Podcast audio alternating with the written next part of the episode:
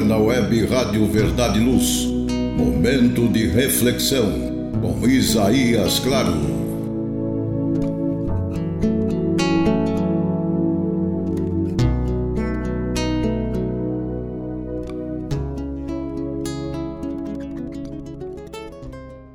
Almas queridas, profunda gratidão por sua companhia e pela oportunidade destas reflexões.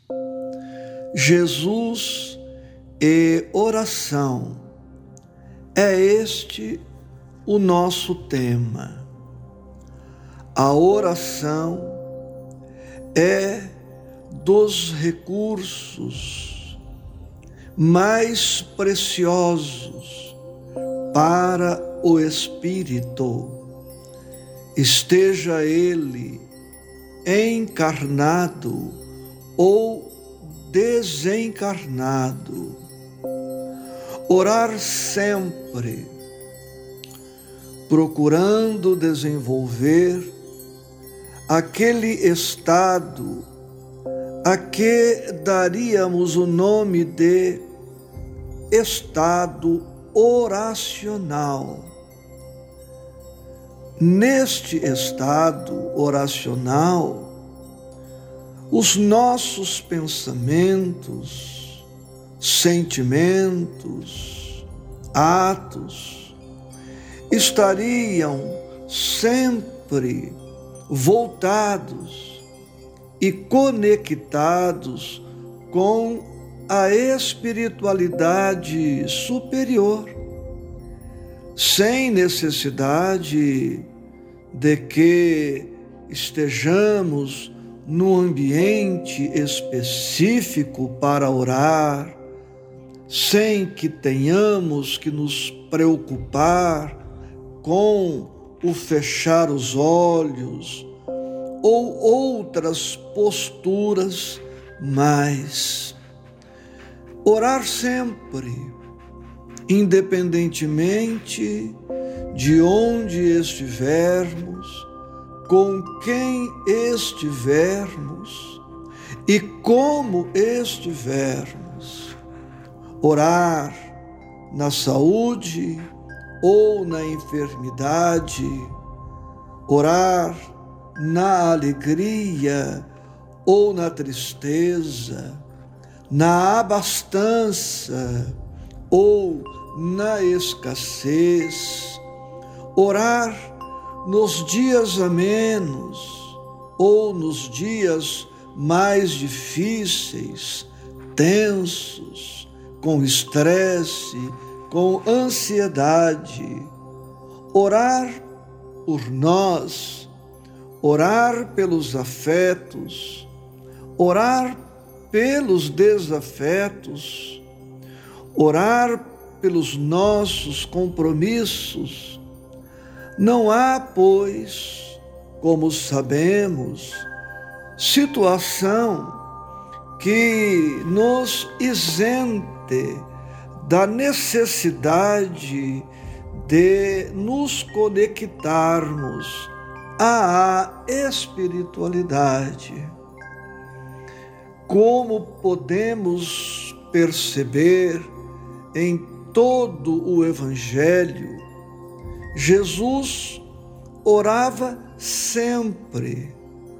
Toda a sua vida é um hino de conexão com o mais alto.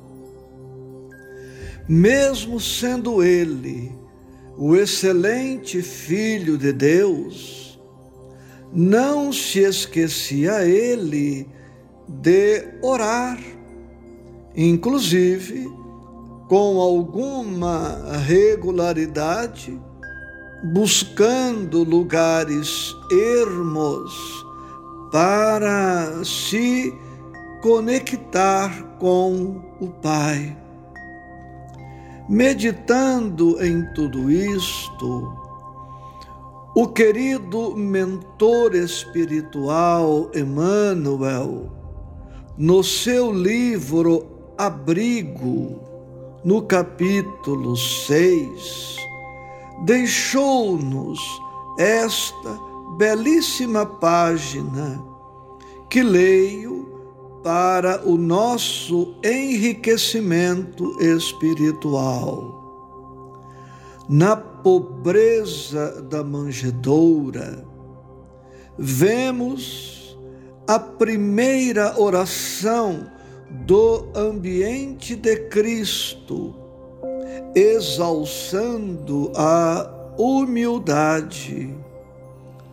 Expulso de cada lar, da cidade a que se acolhe, o excelso embaixador, ao invés de inspirar amargura e revolta, sugere aos que o rodeiam o cântico de louvor a Deus e da paz que alcance todas as criaturas. Desde então, mantém a prece no caminho, expressando obediência a Deus e amor aos semelhantes. Começa o ministério prestigiando a ventura da comunhão doméstica nas bodas de Caná e ora sempre no alarido da praça ou na calma do campo, na ativa plantação de bondade e esperança, fortaleza e consolo. Ao pé de cada enfermo, roga a bênção do Pai em favor dos que choram, sem que se lembre de qualquer petição de socorro a si mesmo. Implora em tom veemente o retorno de Lázaro ao conforto da terra, sem suplicar a Deus que o liberte da morte. Exora para Pedro, o amigo invigilante, resguardo à tentação que viria prová-lo, entregando-se após a assanha de carrascos insanos. No jardim solitário, ora em silêncio, perante os aprendizes que dormem, descuidados, rogando antes de tudo se cumpram os desígnios do Pai misericordioso. E exausto no suplício, podendo recorrer à justiça do mundo, pede ao Pai todo amor, perdão para os algozes, sem tocar de leve nas chagas que o cruciam. Recordemos o Mestre da Verdade e lembrar-nos-emos de que a prece, a mais expressiva de todas, é socorrer primeiro a quem sofre conosco entre a sombra e a penúria, porquanto, edificando a alegria dos outros, a divina providência virá cada minuto ao nosso próprio encontro, a envolver-nos a fé em perene alegria. Permitam-me repetir o último parágrafo.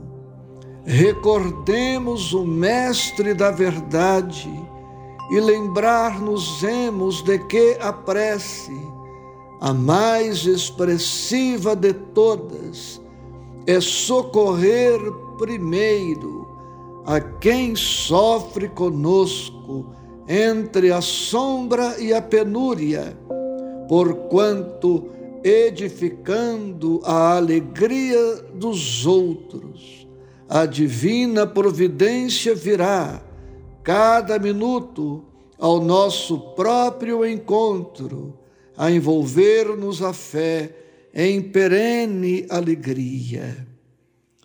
Gratidão profunda, com votos de muita paz em Cristo Jesus.